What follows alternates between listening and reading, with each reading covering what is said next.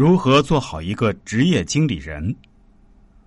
坤卦中的六四中说：“阔囊，无咎无欲。”从字面理解为谨慎言辞，没有过错，但也没有赞誉。孔子是这样解释此卦的：“天地变，草木翻；天地闭，贤人隐。”这一爻必须配合乾卦的九四中说的“或曰在渊”来解释。如将乾卦的九四当成君主，坤卦的六四作为臣子，就可以得到这样的解释：君主正在做着腾飞前的准备，需要退到深渊，而这个时候辅佐他的臣子更需要将自己隐藏起来，配合君主，谨言慎微，只有这样才能成就功业。这一爻对应的历史上的例子有很多，如辅佐越王勾践的范蠡。当越王勾践卧薪尝胆，范蠡也将自己当成奴隶，默默的承受，并为勾践的再次称霸积极的做准备。再如晋文公在流浪期间辅助他的胡彦，最终帮助晋文公夺取霸主。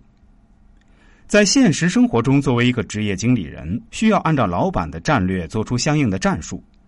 记得曾经看到一个统计数据，民企从外资企业引进 CEO 成功率十分的低。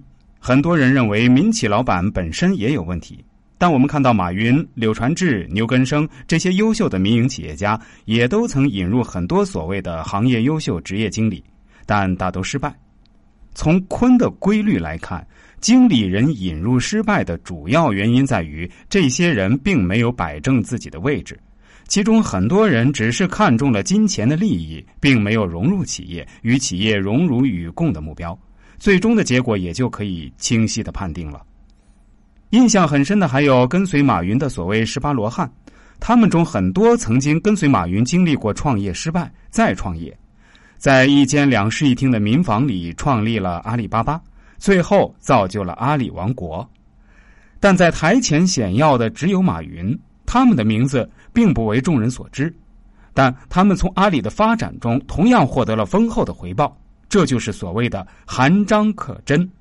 六五云：“皇商元吉，文在中也。”解释很简单，谦逊的美德会带来吉祥，内在的文采会流露在外。孔子是这样解释这一爻的：君子应该有中庸谦逊的态度，中正之德，通达而有条理。身居中正的位置，美德存于心中，通畅到四肢，发达于事业，这是美德的极致。